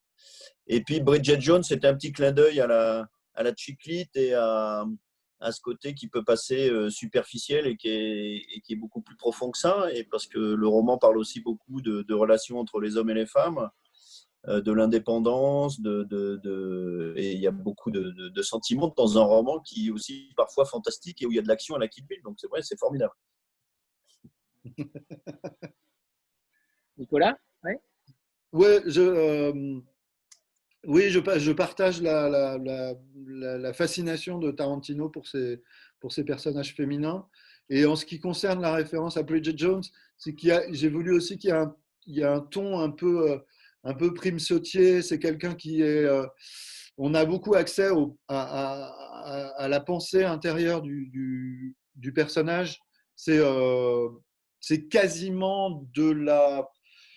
C'est quasiment du discours indirect libre en permanence. C'est-à-dire que c'est une fausse, c'est une fausse narration. C'est une narration à la troisième personne, mais en fait, le vrai narrateur, c'est l'héroïne elle-même. Et elle a, j'ai voulu qu'elle, qu'elle j'ai essayé de lui prêter le plus d'esprit possible. Et, parce que je trouve que c'est un effet de réel qui, qui, marche très bien sur moi, en tout cas. C'est quand, quand les personnages sont, sont, sont, plongés dans des, dans des situations extraordinaires ou d'une violence extrême, ou ils, disent des trucs drôles, ou ils, ils, disent pas oh, c'est horrible. C'est, enfin, j'ai l'impression que quand on est vraiment confronté à des situations de crise intense, on ne dit pas Oh mon Dieu on, fait une blague, on, on, je pas, on, a des, on a des pensées incongrues, un peu bizarres. Et elle est toujours, il y a toujours cette voix décalée par rapport à, ce qu'elle vit, qui est absolument affreux. et, et voilà. c'est exactement ça. C'est exactement ça. Je trouve que vous mettez les mots, mais à la perfection sur votre propre roman, ce qui n'est pas simple d'être objectif aussi sur son propre roman, mais c'est exactement ça. Vous arrivez à qualifier les choses, euh, euh, c'est assez impressionnant. Bravo. Merci, euh, c'est un peu mon boulot en même temps. Certes, mais, mais ce n'est pas si évident. Il y a beaucoup de beaucoup d'auteurs n'arrivent pas forcément à mettre des mots sur leur propre roman et à avoir cette, cette, cette, comment dire, cette profondeur en tout cas. Donc bravo. Je trouve que c'est finement, finement joué. oui. Pierre, euh, est-ce qu'on est qu'on peut parler de la période euh, confinement? Est-ce que, est que ça a eu des répercussions sur votre, euh, sur votre production? Est-ce que ça a des répercussions sur les prochaines parutions? Est-ce qu'il y a eu des, décalages, forcément, j'imagine? Oui, on a décalé plusieurs titres un peu plus tard. Et puis, ben, on espère que les gens vont retrouver le chemin des librairies, voilà, comme tout le monde. Et puis, on espère aussi, on devait faire une grande fête pour la sortie de Mauvaise Graine. Euh, au mois de juin. Bon, c'est peut-être pas, peut-être pas complètement. On vous tiendra au courant. On va, essayer puisque les choses ont l'air de se déconfiner à grande vitesse. Mais voilà. Oui, on voit que les librairies commencent à refaire des rencontres, euh, ça arrive. Donc euh, oui, c'est envisageable pour peut-être la fin du mois ou, début Oui, parce qu'il y a toute une partie bah, très, qui était très adapté au confinement dans le travail qu'on fait, qui est bah, de, sur les textes et puis de dialoguer avec les auteurs. Donc ça, bah, le confinement nous a permis d'accélérer un peu le programme des parutions à venir. Mais en revanche, l'autre vie de l'éditeur, c'est d'être, euh, enfin pour, pour, ma part, hein, c'est d'être dans les salons, chez les libraires, de rencontrer les lecteurs, d'aller voir les... Et ça, ça nous manque parce que ça fait euh, depuis... Euh, on a déjà raté Quai du Polar, le Salon du Livre de Paris. Donc oui, ça fait beaucoup de manifestations qu'on a ratées. Est-ce que, est que vous pouvez nous parler, par exemple, de la, du, comment dire, du nombre d'exemplaires qui vous, qui vous euh, de n'importe quel livre, mais est-ce que, est-ce que on est plutôt autour de 2000, 5000 exemplaires? Ou vous ne vous fixez aucune limite? Peu importe Oui, non, non, vraiment sans faire de. de, de... ça fait un peu snob de dire on regarde pas ça. Si, on regarde, mais. Euh, non, on sait que vu les livres qu'on sort, ben, ça va de, je vous dis, 200 à 120 000 pour Bouis. Donc euh, voilà. On a, on veut sur, ce, qui, ce qui est le plus frustrant en fait, c'est de se dire il y a des livres qu'on a ratés parce qu'il y a des gens qui auraient pu le lire, même s'ils ne sont pas très nombreux, et ils n'en ont jamais entendu parler. Donc euh, c'est ça qui est dur. Mais c'est peut-être 2000 euh, personnes, 1500 personnes. c'est pas nécessairement des best-sellers à 500 000 exemplaires. Hein. Donc non, je, me refuse de raisonner comme ça quand on fait le maximum pour le vendre le mieux possible, chaque roman qu'on publie, mais euh, on ne se fixe pas, d'objectif. On a cette liberté de ne pas se fixer d'objectifs euh, chiffrés. Voilà. Moi, j'avais une question pour Pierre qui était, on a parlé des, couvertures, on a parlé euh, du choix graphique. Est-ce que vous êtes attaché à un imprimeur en particulier, à un choix de papier en particulier? Est-ce que c'est quelque chose à quoi vous portez de l'attention? Euh, ben, comme on a démarré avec des imprimeurs qui nous ont soutenus parce qu'on n'avait pas de sous, et donc on les payait euh, quand on en avait, euh, maintenant qu'on a un peu plus de sous, on leur est fidèle en fait. Voilà. Mais puis surtout, ben, c'est surtout que le livre soit, soit bien fabriqué, soit assez beau et soit agréable pour, pour tout le monde. Mais on est resté loyaux aux, aux imprimeurs avec lesquels on a démarré en fait. Hélène? Oui, je voulais rebondir sur votre question, enfin sur votre, euh, ce que vous disiez là juste avant que ça coupe. Euh, vous disiez qu'il y a certains livres qui n'ont pas trouvé euh, le public, enfin vous auriez aimé qu'ils rencontrent plus de public que, ça, vous étiez peut-être un petit peu déçu de, la portée qu'ils ont pu avoir. Est-ce que vous avez quelques titres voilà, que vous aimeriez éventuellement nous recommander, que vous aimeriez, enfin voilà, pour remettre sur le devant de la scène? Alors en fait, je suis déçu quand c'est moi qui, qui, me suis trompé en fait. Euh, il y a un roman qu'on a sorti l'an dernier à la rentrée littéraire de Thierry Crouzet qui s'appelle Mon père, ce tueur, qui est l'histoire de sa relation avec son père, qui, est un, qui était un ancien combattant de la guerre d'Algérie, qui est mort maintenant, et qui était un père extrêmement violent, extrêmement dur avec lui. Et il essaye de, il découvre que son père en fait avait tout simplement un syndrome, un syndrome post-traumatique lié à la guerre, et il n'a jamais eu l'occasion d'en parler avec lui et de, de lui pardonner ça parce que c'était, il essaye de, de parler du jeune homme qu'il était. Et en fait, je pense qu'on a tout simplement raté le titre. Et ce qui fait que beaucoup de gens qui ont cette expérience d'un père, un ancien combattant, euh, sont passés à côté de ce bouquin parce que le titre était trop dur. Mon père ce tueur, ça faisait peut-être une allusion à toute autre chose. Et euh, voilà, je regrette parce que je pense qu'il aurait pu. Euh, les lecteurs qui, beaucoup de lecteurs qui, qui, ont, avec lesquels on a échangé ont été très touchés par ce roman. Et je pense qu'on en a raté. Quoi. Voilà, c'est un peu frustrant. Mais euh, voilà, c'est les regrets, c'est quand je me dis, bah, je me suis trompé là-dessus. quoi. C'est pour ça qu'on se pose souvent des questions euh, sur le titre, la couverture, euh, l'illustration. là, ben, mauvaise graine, on a peur en se disant c'est très graphique la couverture, donc est-ce qu'il y a des gens qui vont être butés, qui vont penser que c'est un ton de comédie Voilà, ben, c'est on est toujours un peu stressé. On ne pas le dire aux auteurs, mais clairement, c'était un choix euh, osé, tant sur le fond que sur la forme. C'est une couverture que vous, que vous avez rarement. Euh, vous avez mis aussi, autant de couleurs sur une couverture, c'est déjà très rare à la manufacture. Ouais, on a pris le risque. Et puis bah, le, bandeau aussi, euh, c'est aussi une prise de risque aussi. Mais, Alors, j'ai pas eu le bandeau. Au moins interpellant. il, disait quoi le bandeau? Entre Kill Bill et Bridget Jones. Ah voilà, c'est ça. D'accord, ok. Alors, on va, peut-être aborder la, question euh, qui, n'est pas très agréable, mais je pense qu'il faut quand même en parler, euh, notamment sur, sur les auteurs qui, euh, partent des maisons d'édition. Est-ce que, vous, avez, une idée là-dessus? Comment ça, peut se passer Est-ce que c'est un coup dur pour vous? Est-ce qu'au contraire, vous pensez que les auteurs doivent être libres totalement? Vous n'avez pas d'avis. C'est un peu comme dans la relation amoureuse, quoi. On n'est pas très content euh, euh, qu'il s'en aille, mais l'histoire de l'édition est faite de ça depuis euh, son origine. Donc on sait très bien que les petites maisons découvrent des auteurs et qu'après, ben, pour des raisons plus économiques et plus professionnelles, ils passent dans des grosses maisons. C'est un peu un mouvement inéluctable. c'est comme quand on se marie, ben, souvent il y a beaucoup de mariages qui finissent par des divorces bon, euh, on essaye de trouver d'autres auteurs. Et puis voilà, hein, on est ravis de l'expérience avec Frank Biss. On a fait quatre romans avec lui. On aurait préféré continuer avec lui. Je voilà, je ne veux pas vous dire que je suis ravi qu'il soit parti. Euh, évidemment, c'est triste, mais ça fait partie de la vie. Donc, euh, puis bon, par tempérament, on essaye d'aller de l'avant et voilà. Euh, je, tiens à faire une petite précision de mon expérience personnelle. Euh, je dis toujours aux gens qui, commencent en, écriture et qui cherchent des éditeurs, euh, ce qui compte, c'est de travailler avec un éditeur avec lequel vous vous entendez bien. gros, petit éditeur, je veux dire, j'ai publié chez des gros et chez des indépendants. et, être la cinquième roue du carrosse de chez de chez Gallimard, ça n'a aucun intérêt.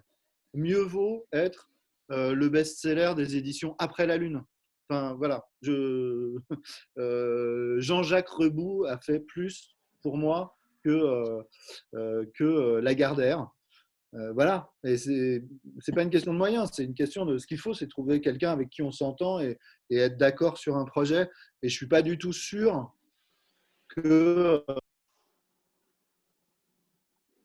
voilà, l'avenir de, l'avenir d'un auteur qui a commencé, qui a fait un beau début euh, chez un, chez un éditeur qui est un découvreur, qui fait du développement, son avenir n'est pas du tout garanti dans, une grosse maison. C'est pas parce qu'il passe dans une, dans une grosse maison qu'il il va passer de 300 000 à 3 millions. Or, la grosse maison attend de lui qui passe à 3 millions. Et s'il reste à 100 000, il va être considéré comme un, comme un moins que rien. Et ça, c'est une expérience assez, assez pénible pour les auteurs.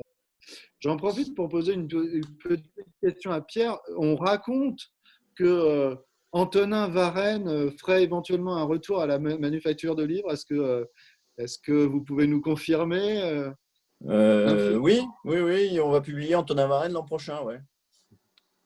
Voilà. Voilà. Voilà, le scoop qu'on attendait. Voilà.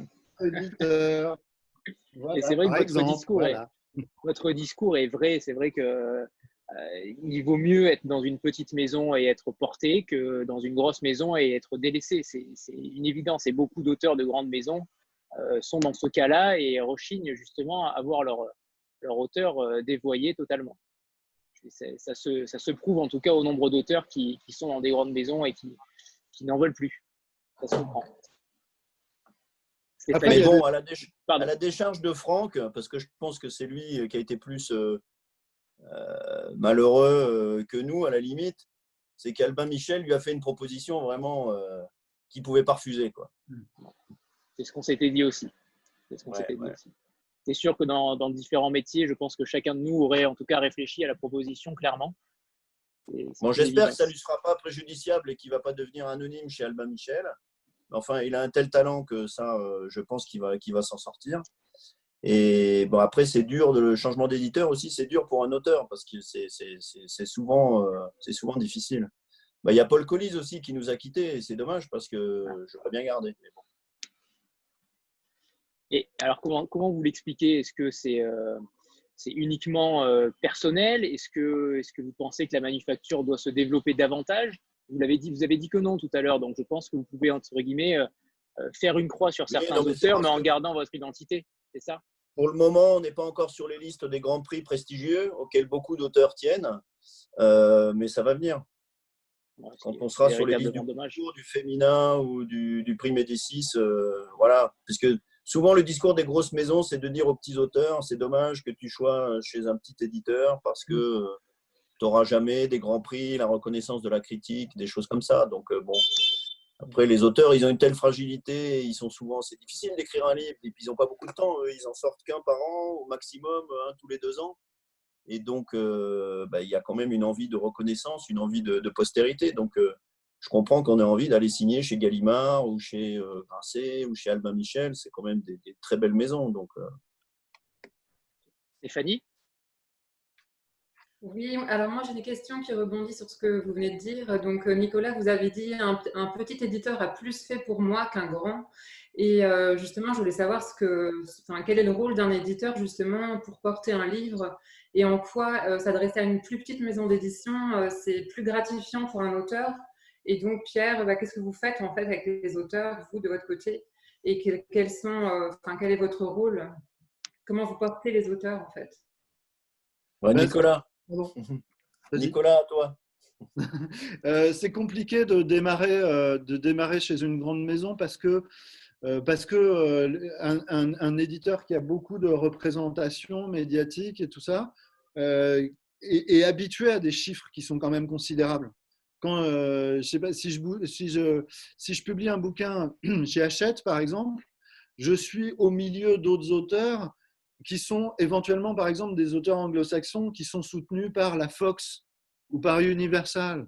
Donc, et moi, je suis censé tout seul avec mon petit mon vélo, euh, je suis censé euh, rivaliser, être, être au même niveau. Et si j'arrive pas tout seul à vendre autant de bouquins que ces mecs-là, euh, voilà, je serais, je serais évalué à cette aune-là. Donc il y a, y a, ça, cette loi des chiffres qui est assez, qui est assez violente. Et puis il y a des stratégies aussi. Par exemple, je citais Jean-Jacques. Euh, je venais, j'avais aucune expérience des salons du, livre. Euh, et euh, Jean-Jacques, lui, il était très introduit, Jean-Jacques Rebout était très introduit dans, le milieu du polar français et donc il connaissait tous les salons importants, Lamballe, Mauve-sur-Loire, Mauve etc. Et Vienne, et un salon du livre, par exemple, c'est typiquement pas un endroit où le quantitatif prédomine. C'est-à-dire que vous allez sur un salon, moi, ce n'est pas compliqué, je vends 10 livres par jour quel que soit le salon, je vends 10 livres par jour parce que ça m'épuise de livrer un livre sur un salon, de vendre un livre sur un salon. Il faut que je parle aux gens, que voilà, je, je, drague à mort, euh, ça m'épuise. Donc voilà, ça ne sera pas 9, ça ne sera pas 11, ça sera 10. Le chiffre peut paraître dérisoire, mais vous faites des rencontres, on vous invite, vous faites des tables rondes, etc. Et les, les, les 10 bouquins que vous estimez sur un salon, c'est 10 bouquins qui ont qui n'ont pas du tout la même valeur qu'un livre qu'on achète euh, un petit peu par hasard euh, dans, une, dans une librairie. Et donc, par exemple, ce choix, ce genre de choix euh, de, stratégique, il y a des éditeurs qui le font et d'autres qui ne le font pas. Ce que, ce que fait Pierre, par exemple, c'est ce qu'en musique on appelle, on appelle le développement. Quand, je, quand, j'étais, quand je travaillais dans la musique, j'avais la chance de bosser chez un tourneur qui s'appelle Olympique, et c'était, des gars qui avaient démarré de nulle part et qui étaient allés chercher euh, Mathieu Bogart, Mathieu Chédid, Thomas Fersen, à l'époque où euh, ils étaient inconnus, ils faisaient flipper tout le monde. À l'époque, euh, quand il a commencé, quand il a signé chez Olympique, Mathieu Chédid, il remplissait à peine les salles, il, faisait ses concerts en, robe de chambre, ça faisait flipper tout le monde. Et il y a juste un malade mental qui a dit, mais si ça c'est génial, euh, c'est génial, on, va le faire tourner. Et ça, c'est un une des grandes difficultés du métier d'éditeur, à mon avis, c'est qu'il faut voir, il faut être capable de lire à travers un manuscrit le, le, livre possible. Euh, parfois, un manuscrit arrive et puis c'est, euh, comme dans mon cas, par exemple, c'est parfait. et puis parfois, il y, a quelque chose qui est en devenir, il faut le deviner, ça. Et euh, je pense qu'un bon éditeur, c'est compliqué parce qu'un bon éditeur, c'est à la fois quelqu'un qui est artiste pour, le choix des couvertures, le, choix des quatrièmes, et aussi la lecture du texte et, savoir deviner euh, en quoi un, texte peut être perfectible et en quoi, enfin, ce que ce qu'un texte contient comme possible, c'est c'est vraiment un métier euh, difficile à mon avis. Et je voulais aussi dire un tout petit truc sur, euh, sur la, question du nombre de, de livres, euh, vendus.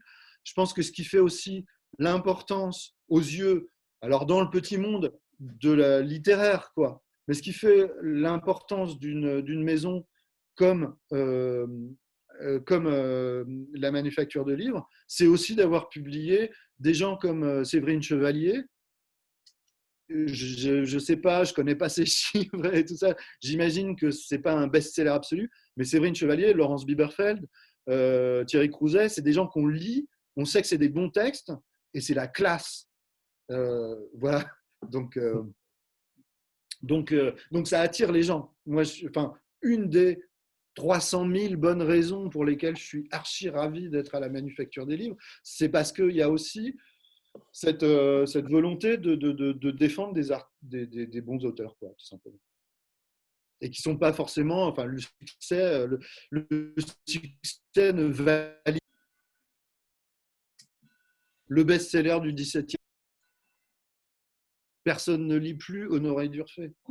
Euh, le, best-seller du, 18e, c'était Pixérécourt. On joue plus, on monte plus Pixérécourt. Le best-seller du, 19e siècle, c'était Porto Riche. Qui lit Porto Riche? Bah, voyez, on, peut, euh, on peut continuer. Il n'y a pas de loi, en fait. Il y a des, euh, je citais volontairement Stephen King comme un auteur que je considère comme un grand auteur. Euh, il y a aussi des auteurs qui ne sont pas connus, euh, mais qui ont énormément de talent. Il y a des auteurs qui sont très célèbres, qui n'en ont pas du tout. Il n'y a pas de loi. Ce serait trop facile si, euh, si on pouvait dire Ah, bah, de toute façon, machin, il vend, il vend beaucoup, c'est parce que c'est un naze. Ce serait tellement bien si c'était comme ça, s'il y avait une loi, si l'injustice c'était la loi. Mais en fait, non, il n'y a pas de loi du tout. Est-ce que, est que vous avez un projet à venir, Nicolas?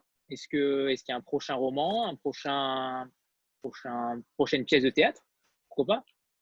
Alors, alors, comme là, je me sens vraiment plus pissé, je travaille actuellement sur la suite de Mauvaise Graine. C'est vrai? Ouais. Euh, donc voilà, j'espère qu'on en vendra plus que trois. On a fixé la, la barre à Et comme il y a déjà ma sœur, en, sachant donc qu'après cette interview et, cette visioconférence, si jamais une proposition de 800 000 euros arrive sur votre table d'un gros éditeur, vous ne pourrez plus euh, reculer. Hein. C'est terminé. Vous serez donc à la manufacture pour ce prochain roman. Je, l'espère, je l'espère, mais la, décision est plutôt entre les mains de Pierre que, entre la, que moi. Il a intérêt. Alors, avant de, si, personne n'a d'autres questions, on va faire un petit selfie de groupe euh, comme on en a l'habitude. Séverine, je vois qui est qui n'est pas du tout en état, mais désolé, Séverine. Donc voilà, mettez en avant le livre si vous l'avez. Oh, est-ce que vous avez parlé du bouquin de Pierre Hano? Non. Non, pas encore. Mais d'abord, on oh. fait le screen. D'abord, on ah, fait le screen. On en parlera juste après. Ah merde. Attends, bah. Ouais. Ah, voilà, on, sort la robe de chambre, Nicolas. Alors, on attend Nicolas. Ah, voilà, ça y est. Ah, mon livre à moi Non. Là, il en a plein des livres. Voilà, c'est bien, parfait. Allez, super. C'est bon. C'est bon, c'est bon. Donc oui, on peut revenir sur le roman dont vous, que, dont vous parliez? Au vagabond, l'immensité. Déjà rien que le titre. Ouais. C'est génial. Et puis euh, le bouquin est vraiment est très très fort, très euh, très épuré, dans un style qui est à la limite du à la limite du synopsis. Mais, euh, mais il y a toute une, une, panoplie de personnages. Vous savez, c'est le, le, genre de bouquin qui fait un peu peur au début. voilà. C'est de qui, pardon, l'auteur? On n'a pas entendu? Pierre, Pierre. Pierre Hanot, H-A-O-N-T, qui est un ancien de la série noire, lui. D'accord. Et, on peut faire le pitch de ce roman? Ouais. Et alors, oui, ça se passe euh, en. Peut-être Pierre le fera mieux que moi. Non, vas-y. ça se passe pendant la guerre d'Algérie. Et euh, il y a tout. Euh, y a, y a, vous savez, la guerre d'Algérie, c'est un, un, sujet assez tabou dans les milieux de gauche. Il y a des choses qu'on a le droit de dire sur la guerre d'Algérie et des choses qu'on n'a pas le droit de dire. Or, c'est une guerre, c'est une situation compliquée il faut donner la parole à tout le monde. Et donc, il y a le FLN, la, dans le, le MNA, c'est-à-dire la dissidence du FLN, les, anciens paras, euh, les, qui, sont souvent des anciens résistants, qui se sont trouvés euh, dans la NAS de Dien Bien Phu, qui se sont sentis trahis, qui se retrouvent en Algérie, qui se sentent retrahis et qui, qui débarquent en France. Euh, et voilà. Et il y a des gentils et des méchants euh, partout, et des, voilà, et des personnages complexes. Et c'est, euh, voyez, c'est le genre de, roman qu'on dit choral avec plein de, plein de personnages. Euh, au début, ça fait toujours un petit peu peur. Vous, dites, ah, est-ce que je vais réussir à, tenir? Et en fait, il arrive à, vous visser tous les personnages dans le, dans le cerveau. Vous les, vous les, vous les oubliez pas. on est ravi de les voir ressurgir régulièrement. Et, euh, et voilà, et c'est très très beau. Bravo. Vous faites un duo, c'est vrai, euh, un duo très théâtral. Hein. C'est vrai que c'est surprenant. Stéphanie? Euh, oui, je rebondis sur la question des prix dont vous avez parlé tout à l'heure. Donc l'année dernière, Né d'aucune femme a, obtenu le prix Elle. On est plusieurs lectrices d'ailleurs à avoir voté pour lui. Et je voulais bah, merci. Et je voulais savoir si ça a eu une incidence en fait euh, pour la manufacture ou si ça n'a pas changé grand-chose. Euh, bah, si, ça nous a donné un peu plus de visibilité. Euh, les auteurs se disent ah, finalement, on peut avoir un prix à la manufacture. ça fait vendre plus de livres, très sincèrement. Et puis, bah, voilà, ça participe au développement de la maison. Et puis, on est, on est très content d'avoir un prix. Hein. De toute façon, moi, je ne fais pas partie des éditeurs indépendants qui pleurnichent parce qu'ils n'ont pas de prix.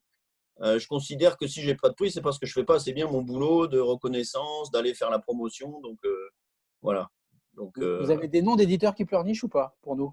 Ah bah, Il y a beaucoup d'éditeurs indépendants qui disent qu'ils n'auront jamais de prix, qu'ils peuvent jamais passer à la grande librairie. la grande librairie, j'ai envoyé les livres à François Bunel et puis il je sais qu'il les lit et quand ça lui plaît, il en parle. Donc non, non, si on n'a pas réussi à, avoir s'il y a des livres qui n'ont pas de succès alors qu'ils le méritent, c'est vraiment de la faute de l'éditeur. C'est pas la faute à pas de chance ou la faute à un quelconque mauvais sort. C'est qu'on s'est trompé sur le titre, sur la couverture, ou c'est qu'on n'a pas été en parler avec assez de conviction et de sincérité auprès de ceux qui font que les livres se vendent. Quoi.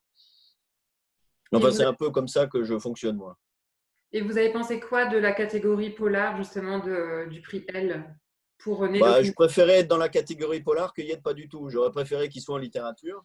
Hmm. Mais euh, bon, parce que je, non, c'est surtout, euh, j'imagine les lecteurs de polar, euh, j'en fais partie.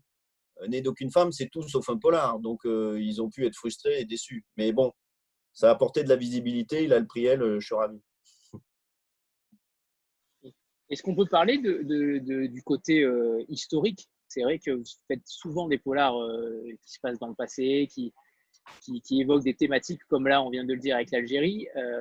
Euh, c'est un choix, c'est un choix de votre part. Est-ce que vous avez une, comment dire, un passé d'historien refoulé?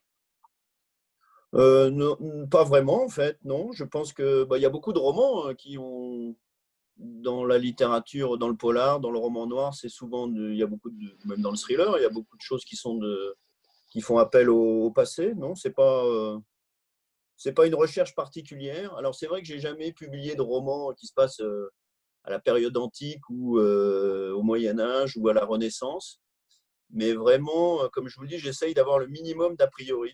Alors c'est vrai que j'ai plus publié de romans qui se passent au XXe siècle, par exemple, ou pendant la Seconde Guerre mondiale. Mais euh, non, j'ai pas du tout d'a priori en fait.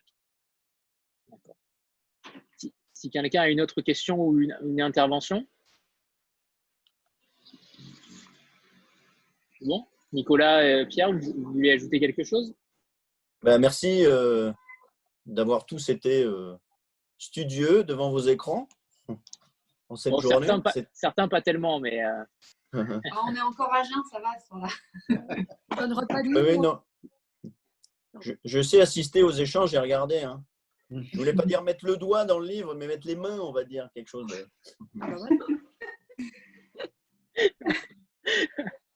bon, ben voilà, on est grillé.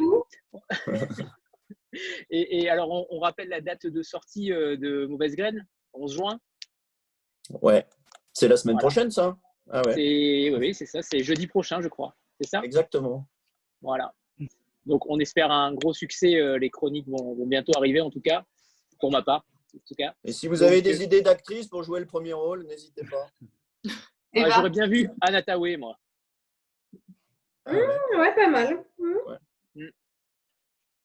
Bon, en tout cas, en tout cas, merci infiniment à tous euh, d'avoir été là et merci Nicolas et, bah, Pierre, bien sûr, Merci à vous. C'était un, très agréable moment. Merci beaucoup. Merci. Merci à vous. Avec grand plaisir pour la suite. Hein. Merci. Merci. Voilà. Bonne journée. Au revoir. Bonne journée. Au revoir tout le monde. Bon week-end. Bon week-end à tous. Au revoir.